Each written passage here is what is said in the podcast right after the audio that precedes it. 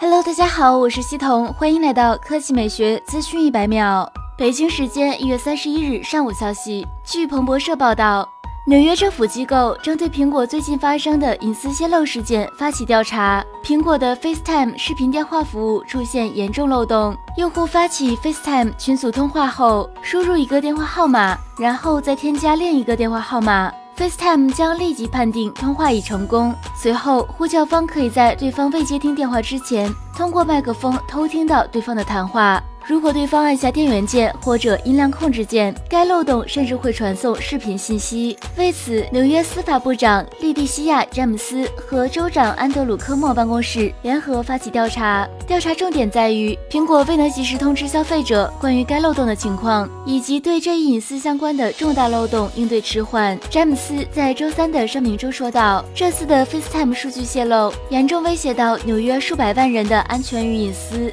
这些年来，他们是这么信任苹果和公司的产品。科莫在声明中说道：“我们需要对事实进行全面调查，以确保企业遵守纽约消费者保护法，以及此类隐私泄露事件不会再发生。”苹果公司周一已经通过远程禁用多人 FaceTime 的办法，暂时缓解了这一问题。公司还表示，将在本周晚些时候发布软件更新，解决漏洞。以上就是本期科技美学资讯一百秒的全部内容，我们明天再见。